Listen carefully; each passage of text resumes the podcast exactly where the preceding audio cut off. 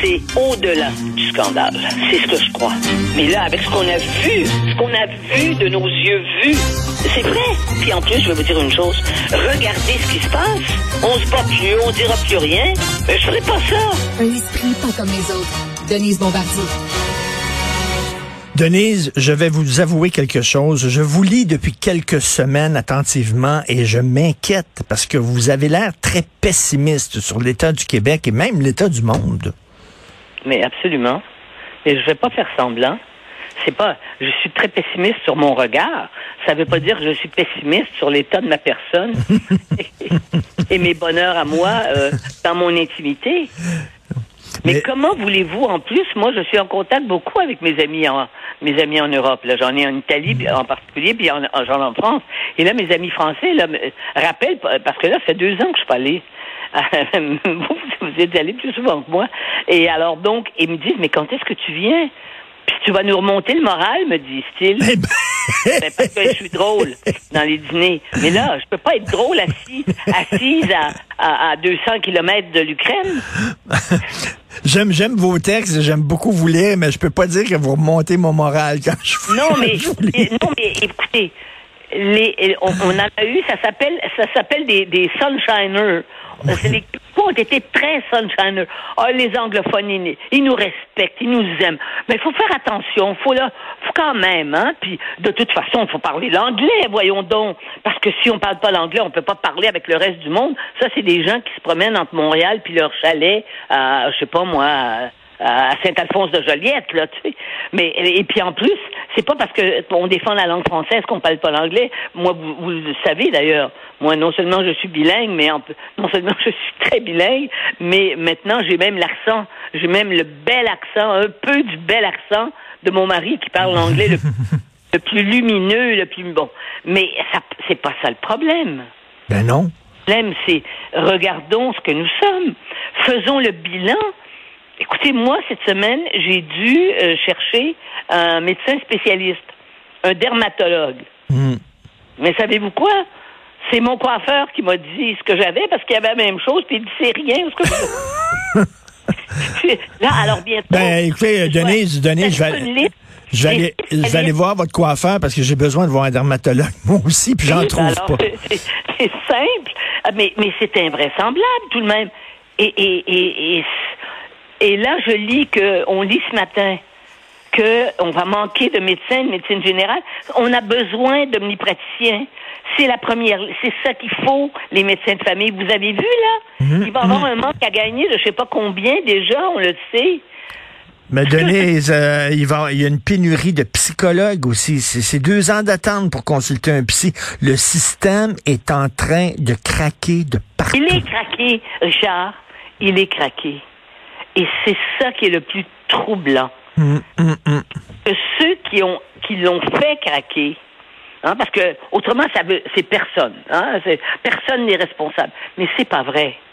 Quand je dis dans mon papier, c'est parce que là j'ai fait une, ma chronique de demain est une suite de la chronique d'aujourd'hui. Voyez-vous? Euh, alors, mais quand j'ai quand, quand je dis que euh, je veux dire on pour aller à une opération ça ça ça prend euh, ça prend des années. Je viens de recevoir en bas de mon papier, quelqu'un m'écrit, un monsieur m'écrit, mais il a 88 ans. Mais le problème, c'est qu'il y aurait juste un petit drain, à, si j'ai bien compris, il me donne pas de détails, parce que j'aime pas les détails en plus, et il a dû le sentir, mais il me dit qu'il aurait juste besoin qu'on lui installe un petit drain, simplement pour que... Puis il peut vivre, il n'y a pas de cancer, eh bien, l'hôpital l'a appelé pour lui dire qu'il ne pouvait pas être opéré à 88 ans pour mettre un drain. Ils ont pas, ils peuvent pas. Ils n'ont pas, pas. pas de temps pour lui mettre un petit drain. Non, mais ça pète de partout. De partout. Ben alors, mais oui, mais oui, mais on le on le dit pas trop parce que c'est tellement innommable finalement. Innommable. On ne les mots que l'on utilise pour se parler, Mm. pour s'expliquer, pour pour dire qu'on s'aime ou qu'on saillit. Et, euh, et euh, On n'ont plus le même sens. ben, ajouter à ça la violence armée euh, qui, qui explose. euh, Alors ça, je vais vous dire une chose. Moi, je suis né à Mont. Ben vous, vous êtes né à Villemar, vous. à, à Verdun. À Verdun. Bon, moi, je suis Montréal. Euh, de Gaspé près de Guizot, puis après, Euh, c'est ça, autour de là. Puis après, Annecy. Mais, mais ma famille était née, ma grand-mère habitait 46-51 Boyer au coin de Mont-Royal. Donc, je suis vraiment une famille montréalaise, de descendance montréalaise. Jamais j'aurais pu croire ce qui se passe maintenant. Mais est-ce que vous avez remarqué, et c'est ça qui est le plus bouleversant et le plus déchirant, c'est qu'on s'habitue à n'importe quoi. Oui, oui, et c'est épeurant, et c'est épeurant. Le, le matin, et là, comme par exemple, moi, je suis allée hier, justement chez mon coiffeur, c'était hier ou avant-hier, c'est à Laval. Là, je me suis dit, pour la première fois, je me suis dit, mais coudon, j'ai pas de fenêtre teintée. Et, et je m'en vais à Laval, sur le, un des grands boulevards qui croise là où il y a eu, il y en a eu en fait durant la fin de semaine. Jamais j'avais eu ce réflexe-là avant dans ma vie. Et, et là, ils gênent même plus. Là. C'est en plein jour qu'ils se tirent dessus dans des quartiers résidentiels. Vous avez vu le petit gars de 14 ans, il était dans une auto, il vient de Boston, il pourra plus marcher peut-être pour le reste de ses jours. Et euh... vous avez vu, oui, et vous, vous avez vu autre chose. Vous avez vu que le premier ministre Trudeau ne veut pas, euh, il veut passer une loi pour euh, rendre le, le premier, c'est la première accusation, pas plus que cinq ans, je pense. Ben oui. Bon, alors euh, il veut pas toucher à ça. Ben, Mais vous savez, eh bien, on va se le dire. Pourquoi il veut pas toucher à ça? Bon. C'est parce que la très très grande majorité des gens qui s'entretuent actuels, ils n'ont pas votre couleur puis la mienne. Ça, ça, là, tout le monde, tout le monde piétine autour de cette question-là. Tout le monde fait attention. Tout le monde porte des gants blancs, marche sur des œufs. Les gangs de rue à Montréal, c'est souvent des gens racisés. Et les policiers, maintenant, ils hésitent avant de faire des interventions parce qu'ils ont peur de se faire traiter de raciste. Et ça. puis les lois, justement, les, les, les, les lois de, de, quand il y a des actes aux criminels, ce, qui, ce que le gouvernement fédéral veut faire, il trouve qu'il y a trop d'Autochtones et trop de racisés dans les prisons. Alors donc, euh, si on les sort plus vite, il y en aura moins. Mais, mais, mais c'est pas ça la question. La question, c'est que, est-ce que, est la question, c'est qu'est-ce que, est-ce qu'ils ont fait des crimes? Est-ce qu'ils ont fait des crimes, ces gens-là? S'ils sont en prison pour rien, c'est un scandale. Mais je suis désolé, s'ils sont en prison parce qu'on a prouvé, hors de tout doute, qu'ils ont été des criminels, le nombre, je m'en fous totalement. S'ils sont en prison, c'est quoi cette affaire-là maintenant, là? Alors, vous, ben, vous le savez que c'est ça. Et c'est exactement ça qu'il faut se dire. C'est que s'il y en a, si, euh, je sais pas, s'ils représentent, si les Autochtones représentent 12 et puis qu'ils sont, qu sont 20, 25% en prison, il faut savoir, il faut se poser la question. Il y a, on est là face à un problème très grave et un problème sérieux et un qui est aussi un problème culturel. Puis là, bien sûr, vous et moi, Denise, parce que là, vous savez qu'il faut faire attention parce qu'il y a des gens qui prennent des extraits puis qui sortent ça de leur contexte. Ça. On dit pas que les gens racisés sont plus criminalisés, qu'ils sont dangereux, puis tout. C'est pas ça qu'on dit. Mais à un moment donné, il faut avoir les yeux devant les trous. Les Hells Angels, ce sont des Québécois pur laine. La mafia, c'est des Italiens. Puis les gangs de rue, c'est des Latinos et c'est des Noirs. C'est ça qui est ça. Il y a un profilage oui. racial dans la criminalité. Puis à un moment donné, on va arrêter là, de tourner autour oui. du pot. Et on sait qu'il y a une mafia chinoise dans l'ouest euh, du Canada. On sait qu'il y a une mafia russe à Montréal, entre autres, et à Toronto. Ben oui, ça existe. Faut le dire, faut en parce parler. Pourquoi, pourquoi on est obligé de la nommer? Ben, parce qu'il faut à un moment donné identifier les choses si on veut commencer par régler le problème. C'est ça. Oui, puis euh, mettons s'il y a un problème, s'il y a un problème, puis ça, ça a été dit, il y a eu plusieurs études là-dessus. Puis il y a même des gens de la communauté noire qui le disent où il y a des les pères sont absents dans certaines communautés ethno-culturelles. Faut, faut le dire là, les pères oui. sont souvent absents et il y a un problème de modèle oui. euh, masculin. Puis ces gens-là se cherchent un modèle, tombent dans les gangs de rue, puis tout ça. Ben il faut régler le problème à sa source. Donc il va, il faut pouvoir le nommer. Mais là, vous voyez bien qu'on n'est même pas capable de régler le problème de la loi 101 puis de la loi 96. On n'est pas capable d'expliquer ce qu'on veut faire. Est-ce que parce que c'est quand même le, le, une partie, c'est le d'abord c'est le gouvernement fédéral parce que aux criminels ce sont des ça, ça relève du fédéral, euh, certains types, puis l'école, le, le, contrôle des armes et tout ça, ça relève du fédéral.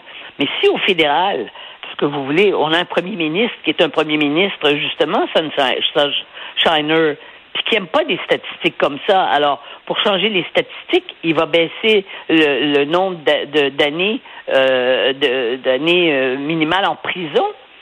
Euh, donc, évidemment, il y en aura moins à la fois. Mais c'est pas possible de, de, de, Vous voyez ça, on vient d'ouvrir la brèche là hmm. sur ces choses-là. Mais tout le reste, tu sais, ça prend des années pour avoir une chirurgie, ça prend des, des, des ben mois pour avoir accès à, un spécialiste. Puis là, il faut aller chez le coiffeur pour savoir si on a des, nos, petites taches qu'on a sur le corps. Ben, mais Denis, c'est comme dans les années 60, on a construit l'État moderne québécois, puis on était fiers de cet État-là, puis il était beau. Puis là, il est en train, il est en train comme un pont de se fissurer. Oui. Littéralement. Il est en train comme une vieille infrastructure, il est comme nos routes.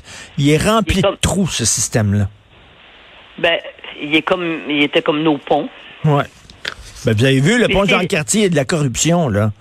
Donc, euh, on ne dit rien, Richard, parce que s'il fallait à chaque jour ne faire que ça dans les journaux, parce qu'on pourrait ne mhm. faire que ça, montrer où ça marche mal, et dites-moi où ça marche bien. Ça marche bien quand euh, chez Lavalin, on a vu que ça marchait bien pour certaines mhm. personnes qui euh, payaient des pots de vin de millions. Ben ça, pour avoir les contrats sur le plan international, c'est sûr que... et, je reviens en terminant sur ce que vous avez dit, qui est une phrase très importante. Ce qui est épeurant, c'est qu'on s'habitue. On s'habitue à ce que oh, il faut attendre deux ans pour un psy. On s'habitue à ce qu'il y a des fusillades dans les rues. On s'habitue à ce que euh, c'est difficile de trouver un médecin. Hein? On est désensibilisé, mais d'être désensibilisé à ce qui est un droit pour nous, par ailleurs, puisqu'on vit en démocratie, ça veut dire que notre perception de la démocratie change. Hein? Et qu'on se résigne. Et pendant ce temps-là, nous avons des ennemis très actifs sur le territoire qui sont anti-démocrates et qui veulent simplement rêver éventuellement de renverser la démocratie. Oui. Et ça, c'est l'américanisation trumpiste. Et elle existe même dans nos rues. Et ces gens-là montent et le centre descend. Et en terminant, Denise, je vais vous citer une phrase d'un écrivain que j'aime beaucoup. Et à votre James, euh, qui aime beaucoup cette époque-là, euh, le 19e, alors c'est le Marquis de Sade. J'aime beaucoup lire le Marquis de Sade. Et cette phrase-là qui vous définit parfaitement. Il l'a enseigné, Jim. Le ah, ben oui. Ben, il, me, il me dit qu'il ne pourrait plus l'enseigner maintenant. Ah, ben c'est sûr. Parce que, ça serait refusé, parce que les étudiants seraient trop euh, choqués. Il y a une phrase que écrit le, le Marquis de Sade qui vous définit très bien. Je ne suis pas réconfortant, moi, je suis vrai. Voilà. Je ne suis pas réconfortant, je suis vrai. C'est ce que disait Sade. Et c'est le rôle des chroniqueurs de ne pas être réconfortant mais de dire exactement ce qui se passe. De dire la vérité. De dire la non vérité. pas être vrai sur nos, nos, pensées personnelles. Avez-vous déjà dit à quelqu'un que vous l'aimiez pas? Puis non, euh, non. vous l'aimiez, ça se peut, on parle pas de ça. Là. Non, de, dire la vérité. on est dans la dans la vérité, oui, c'est ça. Mais la vérité ne veut pas être entendue, et le problème, c'est qu'elle veut de moins en moins d'être entendue. Tout à fait. Donc, on fait des accommodements déraisonnables pour que la vérité ne passe plus. Excellente chronique. Cela dit, profitez quand même du soleil malgré tout, Denise. Merci beaucoup. Je vous aime bien. bon week-end. Bye.